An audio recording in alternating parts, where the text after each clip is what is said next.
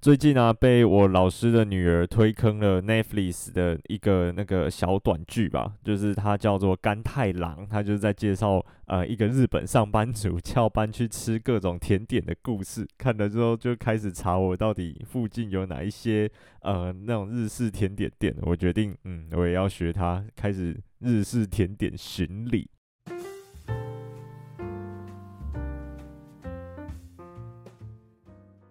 Hello，大家好，欢迎收听《登山者日志》，我是约瑟古。不知道大家清明连假这五天有没有去哪里玩呢？有没有上山啊？然后天气如何？诶，可以跟我讲哦，分享一下。我本来啊要去南湖换我的温度计，但是呢，呃，一开始看预报好像天气不太好，再加上雪山那边一直有人回报说那个积雪不知道到几公分啊，我就想说。诶、我的那个温度计是埋在土里面的，然后如果上面在积雪的话，我应该是找不到那个温度计。然后看预报有雾啊，会飘一点雾雨，我就想说那算了，就不要上山好了。然后我就取消。对，然后诶、不知道大家上山的时候状况如何，蛮好奇的，因为我后来看天气，就是有人拍那个 po 照片到各种 FB 社团，诶、好像还不错。所以我就诶、想说，那这样子到底是嗯上山的那个状况实际上如何？不知道。最近天气状况啊都是这样，就是还蛮复杂的，然后嗯也就是会变化蛮大的，预报就没有相对来说没有那么准，对吧？所以就上山的话还是要多注意一点天气状况啦。对，大概是这样子。然后呵 呵今天呢、就是一直在想说，诶、我好像一直都是在做那种。呃，比较长天数，不然就是比较困难的行程，比较少，就是在讲说，诶、我们一天或者是单就以单日来回为主的一些小山，可能是小百岳或者是不是小百岳的山等等，好像比较少做这样的主题。因为我就大概想了一下，我有去过的。呃，小三对，大概就是以一日来回为主的这些行程跟呃地点，我可能就是会分个几集，呃，不会一直连载，就是我我不知道要录什么时候，我就会赶快再把这个东西 拿出来 录一下。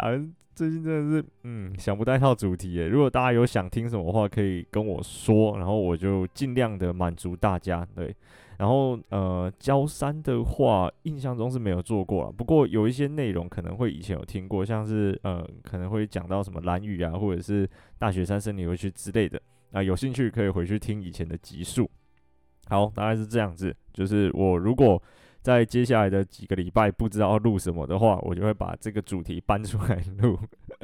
因为因为其实蛮多的，然后我就想说不要一次把它讲完，一次讲完我以后就没有东西可以讲了。然后嗯，在开始之前呢，就是还是要感谢大家啦，就是呃，有一些也还是有给我抖内的人，我我真的嗯，好了，谢谢大家。我我目前抖内我的这些金额我都没有花掉，那我想说要等到适当的时机，比如说像是可能会啊、需要去台北跟其他的人录音的时候，可以用来当做补贴我的交通费一点点，或者是。哎、欸，那个小东西啊，就是我的小纪念品，这个东西我还在接洽当中。哎、那个实在是有一点点的复杂，就是我原本设计好了一个印花，然后拿给厂商看，厂商跟我报价的时候我就傻眼，因为颜色太多了。对，然后那个应该有做过那种团体服的，就会知道说，哎、欸，颜色越多价钱越高，就算那个颜色只有一咪咪一小块，然后占不到整个整体的不到一 percent。他还是会跟你多收一个颜色的钱，对啊，然后我我就发生这样的状况，所以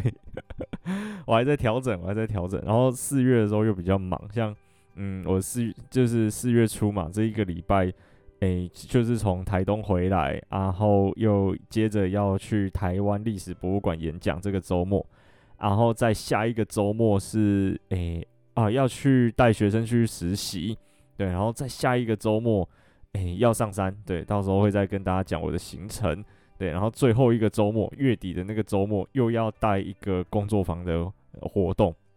因为我每一个周末都在忙，而且最近又快要我们的那种报告的期中报告的那种忙季又要开始了，所以四月整个过得很扎实，我尽量尽量还是要稳定的更更更新给大家，对，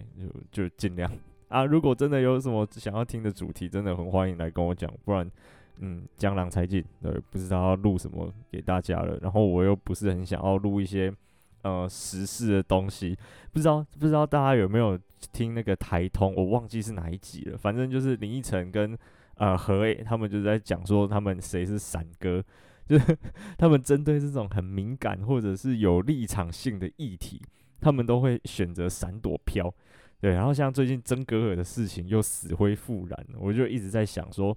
嗯，我到底要不要来做一集来讲我的想法？但是想一想，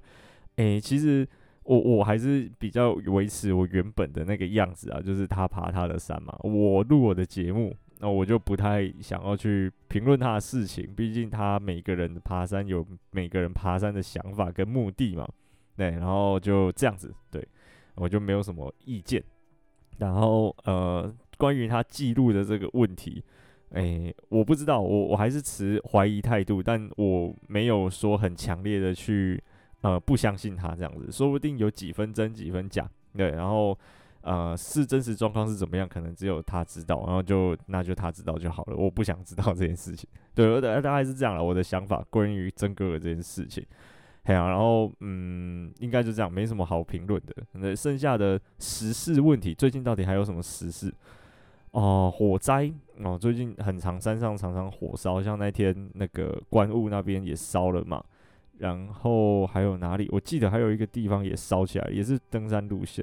反正呢，就是在下雨之前，呃，干季的这段时间啊，上山还是要嗯小心为上。对，然后杜鹃营地那个东西，因为我们 四月的时候，我跟学长整个都忙炸，然后没有时间聚在一起录音。所以，哎、还要还要再等等，不好意思，哎呀，但是呃，关于火烧哦，就是在山上的时候啊，其实呃还是要注意啦。就算我们不是生火，就是单纯只是用炉头在煮食的话，其实也要小心，就是说周围可能因为其实不是每一个山屋或者是营地都有适合的炊煮区。这时候其实我们可以稍微把我们预定要拿来煮东西的这块区域周围的一些燃料清掉，例如说什么枯枝落叶，然后特别危险的像是松针等等的，就是把它稍微清除干净。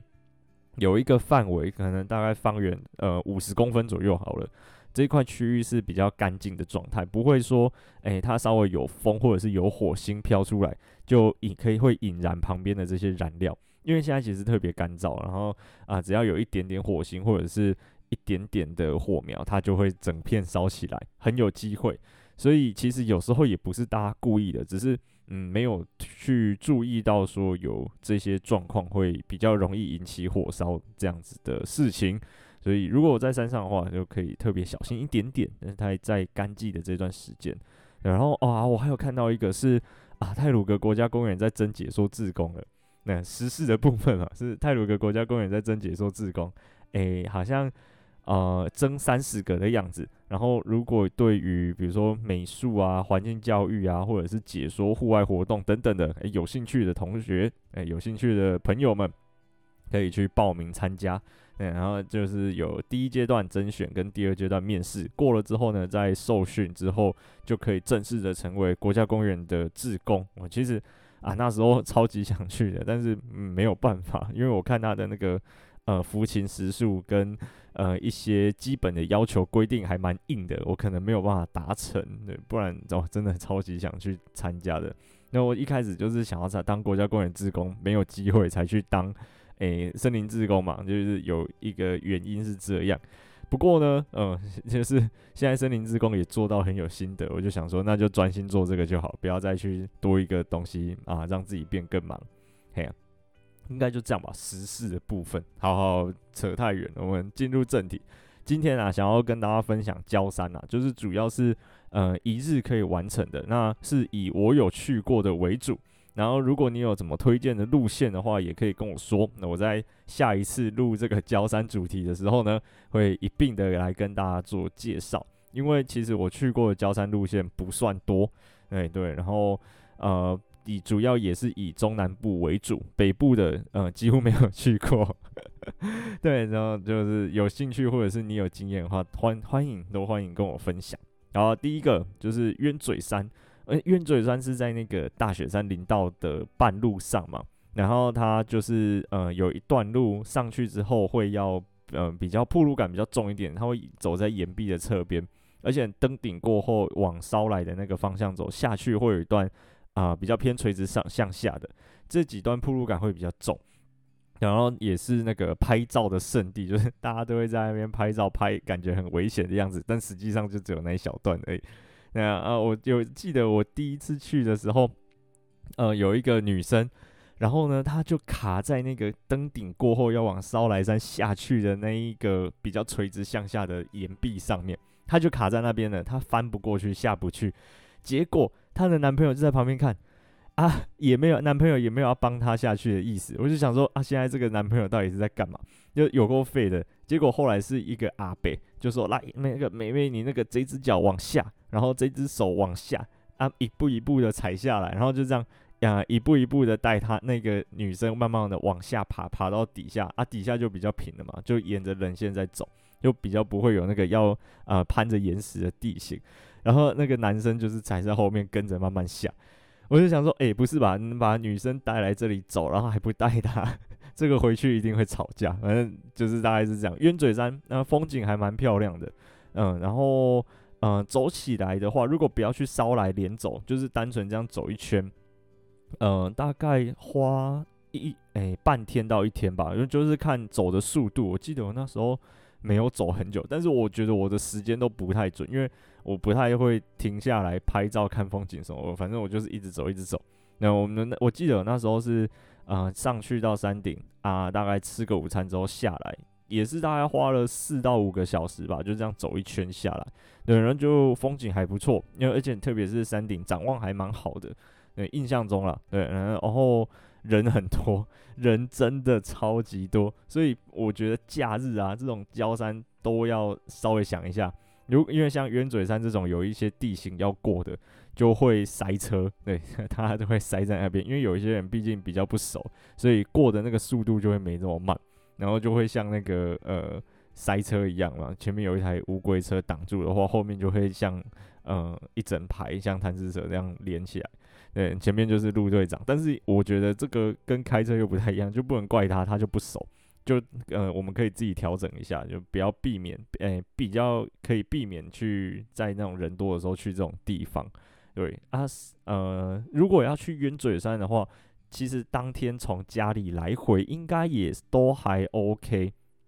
只是呃太晚去的话，那个路边啊，就是大雪山林道，它可以停车的地方其实不多。就要稍微选一下，对，也不要挡到人家就是会车的那种地方，不然山上有一颗落石下来都是很稀松平常的事情。下来发现挡风玻璃碎掉，还是轮胎被砸破都有可能。我们都 我都有听过，就是记记得之前有听那个呃某一个接驳车的司机大哥在说，他就说有一些人呢会把那个车子停在林道尽头的水管上面，对，然后。啊，那个水管啊，基本上都是，比如说山上种茶、种水果的这些农民，他们去从水源地接下去到他们田里面的水管嘛。啊，如果车子压在水管上面，水管可能坏掉，水管坏掉，他们就没办法呃灌溉，他们就会寻水管，因为看没有水，他们就会沿线寻那个水管，一直寻上去，看哪里出问题，看到有一台车压在他的水管上面，那台那一台车的轮胎绝对会爆掉。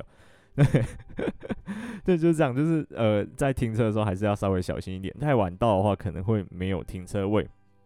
就会比较麻烦一些些。那如果我就比较推荐的行程，其实是啊、去大雪山森林游乐区玩，对，住个几天，诶、我觉得还蛮不错的。就是大雪山森林游乐区虽然说啊、很长，不像是像呃可能奥万大或者是像阿里山这种，就是车子停定点就可以一直走。但是呢，它呃车子开到每一个定点、每一个景点，像是呃大雪山森林游区呃的游客中心那附近嘛，然后再来是有一个可以瞭望台，有一个赏鸟亭吧，就是它有一个很像中式凉亭的地方，啊那个地方可以眺望整个大小剑跟圣人线的地呃的那个山人，然后在最里面是神木区，就是小雪山游客中心那边，就是各个点啊开车都可以到。啊，到了之后稍微下来走一小段就可以到那个点主要的景点去看，这样。啊，回来的时候呢，就是可以去住一个晚上，隔天早一点起床，然后去爬鸢嘴山，我觉得还蛮不错的。而且大雪山森林游乐区里面那个住宿啊，真的很赞，真的超赞。我有住过一次，我是住在小木屋，然后那个呃里面还是稍微有点潮湿，毕竟山上没有办法，就稍微潮湿一点点。但房间没有除湿机，除完湿之后其实就还好。就是 check in 之后就先把除湿机开着，开到要睡觉就觉得诶、稍微没有那么潮湿，就是可以接受的程度。而且他的晚餐是呃自己去装的，就是呃买住宿就有付晚餐，所以说就去装，而且要装多少有多少。他就鸡腿就一一整盆，有点像是在呃山屋吃饭那样自己打菜，对，然后就鸡腿要装几只就装几只。隔天早餐也是，就还蛮不错，而且东西还蛮好吃的，我推荐。呃，就是去大雪山森林游乐区里面住一个晚上之后呢，再去爬鸢嘴山，这样可以找到停车位啊。爬完鸢嘴山之后，也可以早点回家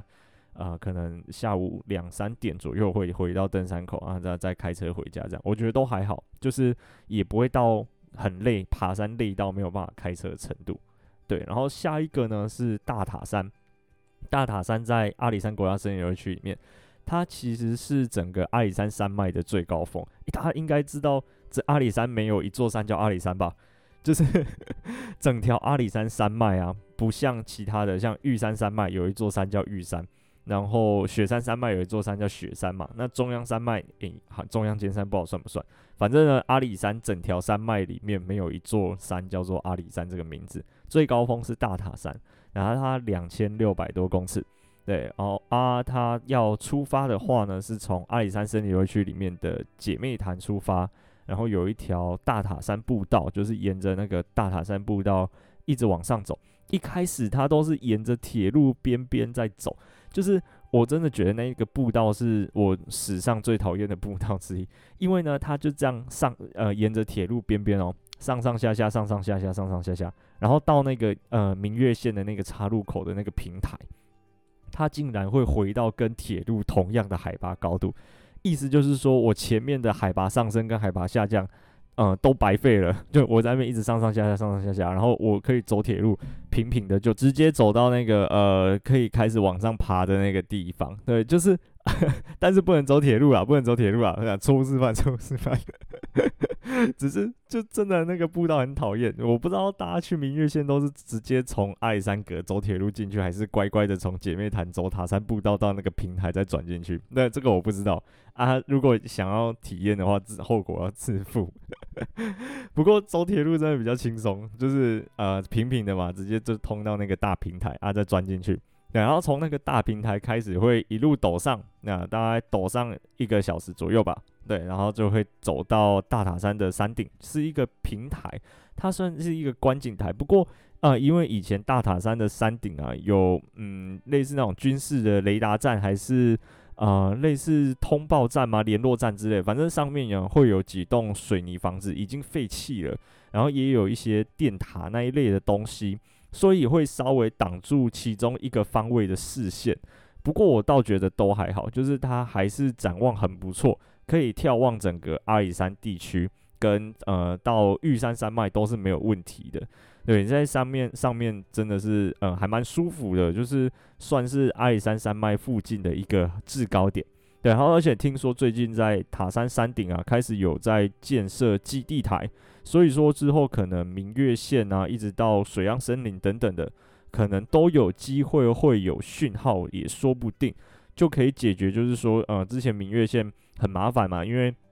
呃，如果有什么状况或者是紧急事故，一定要到隧道的这一边，就是一定要走过那个呃塔山车站月台后面的那个很长的隧道之后，才有讯号，然后才能做通报，不然就是要直接杀到冷线上面才会有讯号，就比较麻烦。那近最近在塔山上面开始有盖基地台，就是开始盖那个讯号塔，说不定之后明月线就有讯号了。嗯，这样子对整个安全性来说可能会有提升。而且我们那时候啊，就是呃国小毕业的时候，我我那时候还没有，但是我后面几届开始，就是有点像是像呃有一些原住民学校，他们毕业的时候一定要去爬他们呃族里面的一个圣山嘛。然后塔山呢、其实对周族来说算是一个。呃，圣山就是他们相信说祖先啊，他们在过世之后，嗯的那些灵魂，好人的话呢，会到大塔山啊、去居住。那坏人的话会到小塔山去居住，对，这是他们的神话的一部分。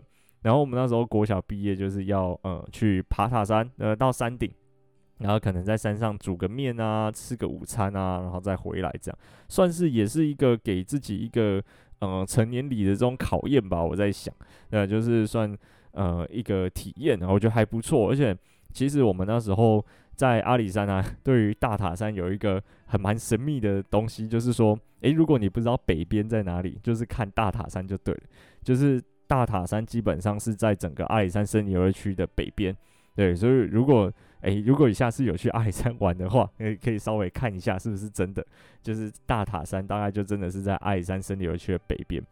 然后关于这个北边有一个我一直没有办法接受的一点，是在阿里山藻坪公园附近有一个。鹰之道的那个步道，就是它算是一个空中步道吧，它有点像是想要带大家去看，呃，树木的树冠层的一些生态跟呃树冠层的叶子啊、果实之类的东西。那，反正有盖一个还蛮高的步道在藻坪车站附近。那那个步道啊，走到底之后有一个告示牌，上面就是呃写着什么塔山余落日余晖，就是有一个夕阳挂在大塔山的侧边。我心里就想，这个是绝对不可能会发生的事情，因为大塔山是在呃阿里山的北边，所以不可能夕阳会跑去那个地方，因为太阳是从东边出来，西边下去啊，不可能会跑到北边。然后那但是那个之前好像是委托一些诗人之类的来写的诗，反正就是整个画面营造得很诗情画意，然后再配上一些很文青的呃字，但是这个画面啊是绝对不可能会发生的事情。这个我就真的没办法接受，但是我就想说算了，就一个意境而已。对，而且从大塔山上面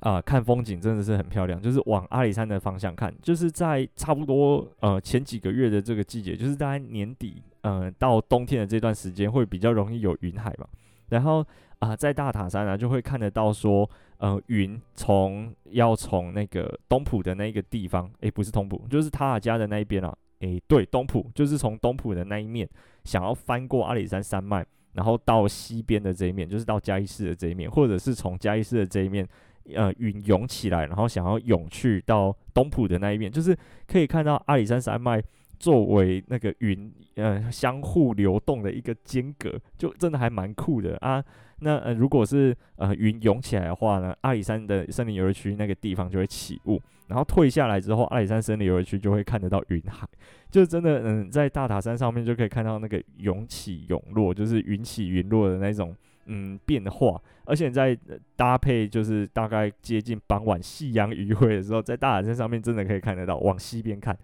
可以看得到夕阳余晖，啊，那个画面就真的超漂亮的，而且我不知道为什么，就是在太阳落下之后啊，呃，那个云就是云海就会慢慢消退，就会会变不见哦。它真的是会慢慢的往下沉，然后慢慢散掉，超酷的。我不知道大家有没有看过，不过这个就真的要在大塔山上面待到摸黑才有办法看得到的风景啊。大家如果诶、有兴趣，然后呃有办法，就是有能力的话呢，下次上阿里山的时候也可以试试看。然后呢，下一个是鹿林跟林子山这两座，它在大塔山的对面，就是在塔塔加那个地方。它从呃塔塔加游客中心也可以上，然后从上东埔停车场也可以上，就是大概车子就会停在看游客中心或者是上东埔停车场。那呃沿着那个林道往上走，沿着玉山林道往上走，会先经过塔塔加管理站，就是呃玉山登山口那个地方。诶，不是登山口，就是要缴交入山证、入园证。的那一个管理站啊，有饮水机可以装水，然后可以坐接驳车的那个点，大家应该有去过玉山，都知道我在讲哪一个地方吧？对，然后一直经过，诶、沿着那个公路走，再走上去之后，就会到大铁山。那在大铁山往右转，就是大铁山对面是一间厕所，然后刚好有一个 T 字形路口。对，然后在大铁山那个地方往右转之后，呃，会往鹿林山庄、鹿林小屋那个方向走，走大概一小段之后啊，右诶、左边。左边会有一个破口，会有一个很像鞍部的东西啊，然后就是宽宽的步道，走进去之后呢，就会接到鹿林山、林子山的呃登山步道。它一路上几乎都是呃石子路，然后有石阶，所以还蛮好走的。然后也是大概一天就可以走完，诶、甚至不用一天了，大概两三个小时吧就可以走完的。而且风景超级漂亮，因为那个地方虽然海拔没有到很高，大概两千八、两千九。啊，不过呢，就是因为那个以前有受过火灾的火烧的干扰。就是那边以前也有被烧过啦，所以就是以短草坡，就是玉山建筑为主的，呃，玉山建筑跟芒草为主的咨询型。那上面会有的时候会啊产生一些二叶松、五叶松那一类的东西，然后也有台湾马醉木，而且最近台湾马醉木在开花了，所以上去看应该是一定看得到的，还蛮漂亮的。它就是很像铃铛那样一一个穗，然后有很多朵小花，白色的，很可爱。对啊，然后。呃，上去之后到那个安部啊，可以选择，我建议啦，就是可以选择先往左边走，就是上到林子山的山顶，对，然后就是在林子山山顶那个地方，可以往呃南边眺望，就是可以看得到鹿林天文台。我觉得诶、那边风景还不错，而且如果可以在林子山上面看日出的话，嗯，感觉也也是还蛮不错的哦。就是它日日出会从大概玉山的那个方向出来。而且在林子山看玉山真的超近的，就是莫名其妙的觉得玉山就在眼前，可以抓得到的那种感觉。我们我也记得有一次我去呃玉山前锋玩到天黑才回来，那在玉山林道里面走的时候，往玉山主峰那个方向看，跟玉山北峰的那个地方啊，这样看过去就是整片都是橘色的，哇，超级漂亮。对，然后就是大概。啊，傍晚那个时候，整个山啊会变橘色的，而且因为玉山几乎都是岩石嘛，在靠近山顶的地方没有什么植被，所以就是它黑黑的啊，很很坚硬，然后是呃橘红色闪光的那种样子，我真的是超级美的。对，所以就是如果有兴趣的话呢，也可以在那边待到傍晚。奇怪，为什么都叫他待到傍晚？那然后就是上林子山之后，呃，沿路就是沿着原来的路回到啊，从、玉山林道钻进去的那个鞍部啊，不用钻去是钻回公路，就沿着步道继续往鹿林山的方向走。对，大概走也不用一个小时，大概四十分钟左右吧，就会走到。然后走到鹿林山。呃的山顶，对，就就是那个地方。不过鹿林山那边的展望就没有像林子山这么好了。但是到鹿林山前啊，有一片草坡，就是那一片草皮是短草皮啊，那个草没有很高。对，我然后有几棵二叶松坐落在那个草皮之间。很像高尔夫球场，对，那个地方很平啊，很舒服，就是在那边野餐跟纳凉什么的，我觉得我可以在那边待上整整两个小时都不是问题，因为真的，嗯，整个环境感觉太棒了，对，然后在那边，嗯，吃个三明治啊，然后喝个咖啡啊，就很闲情逸致这样，对，去那边野餐很不错，然后在那边休息一下，我觉得 OK，对，然后就是到鹿林山山顶之后呢，沿着步道阶梯往下。也可以继续往前走去鹿林前锋了，不过那边就还好，对，因为我就觉得没有什么好看的啊，也没有什么嗯好走的，就是要训练体能嘛，那边也还好，要看东西吗？好像也还好 的那种概念，对，我就觉得还都有要去不去都还好，都可以啦，对，然后就是沿着步道往阶梯往下走，会到鹿林小屋，对，我的建议是往下走就回城了。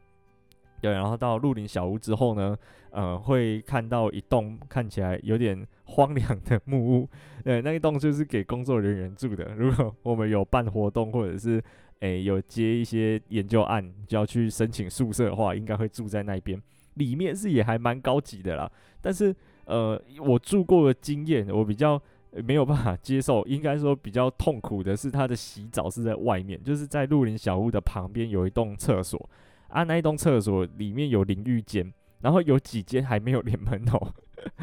对，就是我我我那时候冬天有一次冬天去，啊，洗完澡之后超级冷，冷到爆炸，然后就这样呃一直唰一直唰，然后唰回那个露林小屋的房间里面。对，不过那个露林小屋的房间里面还蛮舒服的，是真的。然后看完露林小屋之后，虽然住不到，但是可以看一下。看完鹿林小屋之后，可以往下啊，再看一下鹿林山庄，就会觉得，诶、欸，鹿林山庄怎么这么高级？毕竟是马英九住过的。对，那个整栋山屋看起来就，诶、高级很多，然后也很漂亮，很干净。对，可惜大家也都住不到，呃，我也住不到。那个真的是，呃，有一些比较，呃，厉害的人，可能要去申请啊，预管处专案同意才有办法去住的吧？我在想。对啊，反正那个鹿林山庄也可以去参观一下啦，外观啊，然后附近晃一晃。那一条就是从鹿林小屋到鹿林山庄，其实呃空气跟就是整个风景，我觉得都还蛮好的。毕竟呃到玉山林道的这一半啊是比较没有车子会进来的，而且那个地方很多松萝，就是松萝算是一个呃空气良好不良好的一个指标，就是只有在空气比较好的地方啊才会出现松萝，所以。就是那个地方，我真的觉得，嗯，可以去稍微呼吸一下真的干净的空气啊，再慢慢往回走。而且走回去的路上，如果是一大清早去的，其实鸟类还蛮多的。就是在中海拔，主要看山鸟了，就是看鸟，赏鸟有分山鸟跟水鸟嘛。那边就是主要以山鸟为主。而且最近不知道为什么，就是那个地方的山羌跟水鹿越来越多，几乎不太怕人。我十去十次啦，就是去他家里面去十次，大概会有八次可以看得到，所以呃看到几率还蛮大，而且不限于晚上，晚上是一定看得到。晚上我最高纪录是看到七只三枪，对，然后呃水路看到两只，这样就是同一个晚上哦，对，然后所以呃白天的话，基本上看到几率也是还蛮高的，有有兴趣的话也可以去那边赌赌看。慢慢往回走，然后就沿着公路啊，也不会抖，也不会呃有那种急速上升下降的状况，反正就路也好走。慢慢散步回去到大铁山啊，如果有兴趣的话，也可以继续往玉山登山口方向走。那来回就比较久一点点，因为玉山登山口毕竟比较下面，嘿呀啊，回来就会变比较多爬升，不过也还好，就当散步这样。而且在那个沿路啊，可以看到一种嗯。算结衣植物吗？就是它从以前到现在基本上就长那个样子，就是云叶，它算是一种呃，从裸子植物演化到被子植物之间的一个物种，就是它刚好卡在中间啊。它我记得呃，因为被子植物的细胞里面啊，就是在它的树干里面同时会有管胞跟导管，对，就应该是这样。就是它同时会有两种不同的管子在输送它的养分跟水分。那云叶只有一种，对，它就是比较接近裸子植物的那种形态。但是呢，它的叶子又像被子植物，就还蛮特别的啊。它会叫云叶或者是昆兰树，就是因为呃它的叶子像云一样，一片一片一片一片的，像飘在空中的那种感觉。它的叶柄长长的，然后叶子大概是椭圆形到披针形之间，还蛮好认的。对，然后在塔塔家就是从大铁山一直到呃玉山登山口这一段路的左右，诶，主要是右边啊，就是比较靠上坡侧那一侧的右边很多云叶，所以啊、呃、去的时候呢，不妨可以稍微注意看看这个蛮有趣的植物。对，然后走回玉山去玉山登山口啊，拍个照啊，假装自己有来过玉山登山口，诶，假装自己今天是要去爬玉山的这样。然后再慢慢往回散步回去到大铁山，嗯，然后在大铁山那边也可以休息一下，因为那边有厕所。然后坐在大铁山底下的路边吃午餐，我觉得还蛮闲情逸致的，因为那一颗铁山真的很大。因为因为应该很多人都有看过了吧？就是它的那个叶展啊，是很漂亮的那种树形，它有点像是龙猫里面 出现的那种超级大的树。大家不知道有没有感觉？就是它树干很粗，然后上去之后。呃，用很美的姿态这样子展开来，变成一个很大的雨伞或者是保护伞的这种呃塑形，对，然后超级漂亮的。我记得我有一张照片是从呃玉山登山口那个方向走回来的路上，对，然后接近大铁山的时候往大铁山的方向拍去，它刚好会有一个破口，可以把整颗大铁山完整的拍起来。啊，那个真的是超级美的一个角度。那大家去的时候可以坐在大铁山底下，稍微欣赏一下它的英姿，然后再走回去。呃，玉山就是国家公园游客中心啊，或者是在排云管理站等等的，它都有一些解说的教材跟一些介绍影片，我觉得都还蛮有趣的。我每一次去都还是会再重新看一遍。就算 就算我真的看到，我都快要把下一幕是什么背起来了，但是我还是会想要再重新看一遍，就觉得很漂亮啊，因为他会介绍各种台湾有趣的自然生态的风景等等，而且呃，我记得他在呃固定季节吧，就是每一季每一季会轮播一些特殊的呃影片，例如说像呃野望影展啊，还是什么的，就是大家可以有兴趣的话去看一看，然后就走回上东埔停车场，那就可以往水里方向或往嘉义方向嘛，啊，去吃东西，然后或者是什么水里其实很多好吃的，大家知道吗？就是呃，在到靠近河边，就是他们会有一个河嘛，然后靠近河边有那种收费停车场，反正就停着。呃，开车的宿命就是这样，我现在已经认命了，开车啊就是要付停车费，没有办法。所以就算看到有要收费停车场，我也是非常认命的给他停进去。没，这就是开车的宿命。反正就停好车之后了，那那个人就会来收钱，在水里。然后收完钱之后，就可以走进去菜市场里面，嗯，找一些好吃的。但是里面其实真的还蛮多吃的东西，像什么辣丸嘛，最有名的。然后还有一些卤肉饭啊、炒面，诶，我觉得都还蛮蛮蛮好吃的，不错。然后而且去水里玩完之后，还可以去车城走一走，就水里开车过去大概十五分钟吧，不会很久。然后车城就是一个呃林业小镇，就是它小村庄啦。它它以前是有在伐木。还有一个木工厂跟储木池的呃呃构造，然后跟建筑在那边，他们都有把它保留下来，那整理的也都还不错，所以有兴趣的话，都我觉得可以去看看，就变成是一个一天的行程的感觉吧。就是呃早上去爬鹿林林子山，而且真的不会很久，大概三个小时左右可以走完。然后下来之后呢，去水里吃午餐也好，要在上他那家那边野餐也好，都可以，就是。去晃一晃啊，再可能有时间再去车城晃一下就回家。诶、我觉得也不错，就是一天行程啊，也不会太难，然后然后也蛮舒服的。我真的觉得鹿林林子山那个地方啊，因为它又比阿里山那个地方还高了，所以植被跟林相就是植群组成跟呃一些、那种森林的特性，跟阿里山又完全不一样。阿里山那边就比较偏典型的雾林带，就是会呃湿湿的，然后雾雾的。天气不太好的感觉，但是一直到鹿林林子山那边啊，那边的呃就会比较干燥啊，比较向阳啊。当然有风的时候，风会比较大，是真的。不过那个地方走起来，那种给人的感觉就会比较舒服一些些，那风景也还不错。对，所以有兴趣的话可以去看看。而且走台二十一线往水里的方向啊，我记得在夫妻树再过去一点点，有一个角度。可以拍玉山，特别是最近有积雪的时候，从那个地方拍过去，玉山特别尖。就是一般人熟悉的玉山主峰的角度是从玉山北峰往玉山主峰的那个方向拍嘛，然后拍起来玉山就会很雄伟，是横看成岭的那个样子。对，但是从新中横它夫妻树过去的那个弯啊，那那个地方看过去，它就是侧成峰的样子。对，它玉山会玉山主峰会变得超级尖的，很像什么阿尔卑斯山啊、欧洲的山那种感觉。然后又又有积雪的时候，那个样子真的是很美。而且就是在那个路边会有樱花，然后然后如果会抓角度的话，其实是可以把樱花跟玉山主峰积雪的样子同时拍进去的。特别是最嗯最近嗯这个机会特别高嘛，因为下三月雪的机会其实不多。对，然后樱花大概都是在二月底、三月左右，那那个会盛开，所以就是呃，差不多这这这几个礼拜吧，应该这几天啊，那个雪融其实也蛮快的。去拍的话，应该有机会可以拍得到。我在想，呃，有兴趣的话，呃，可以去玩一下一日行程，应该是这样子。好啦，那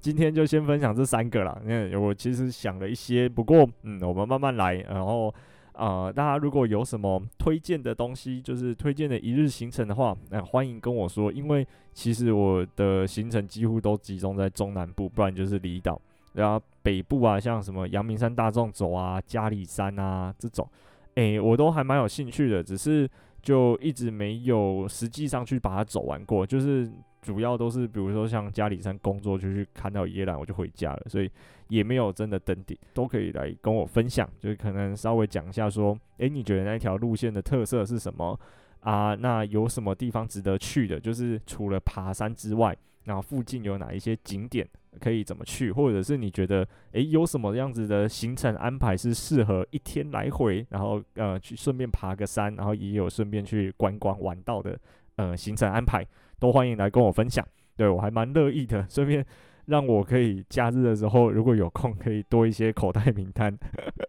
自己出去玩的时候就是可以多一些参考。这个就是做 Podcast 自肥的部分。诶，真的做 Podcast 有这个好处诶，因为我发现啊，就是我自从做 Podcast 之后，会认识很多诶相同领域的人，例如说有一些可能是写部落格的，然后有一些可能是经营 IG、Facebook 等等，不一定的人。对，然后他们其实都有一些很赞的 idea，或者是很赞的经验分享，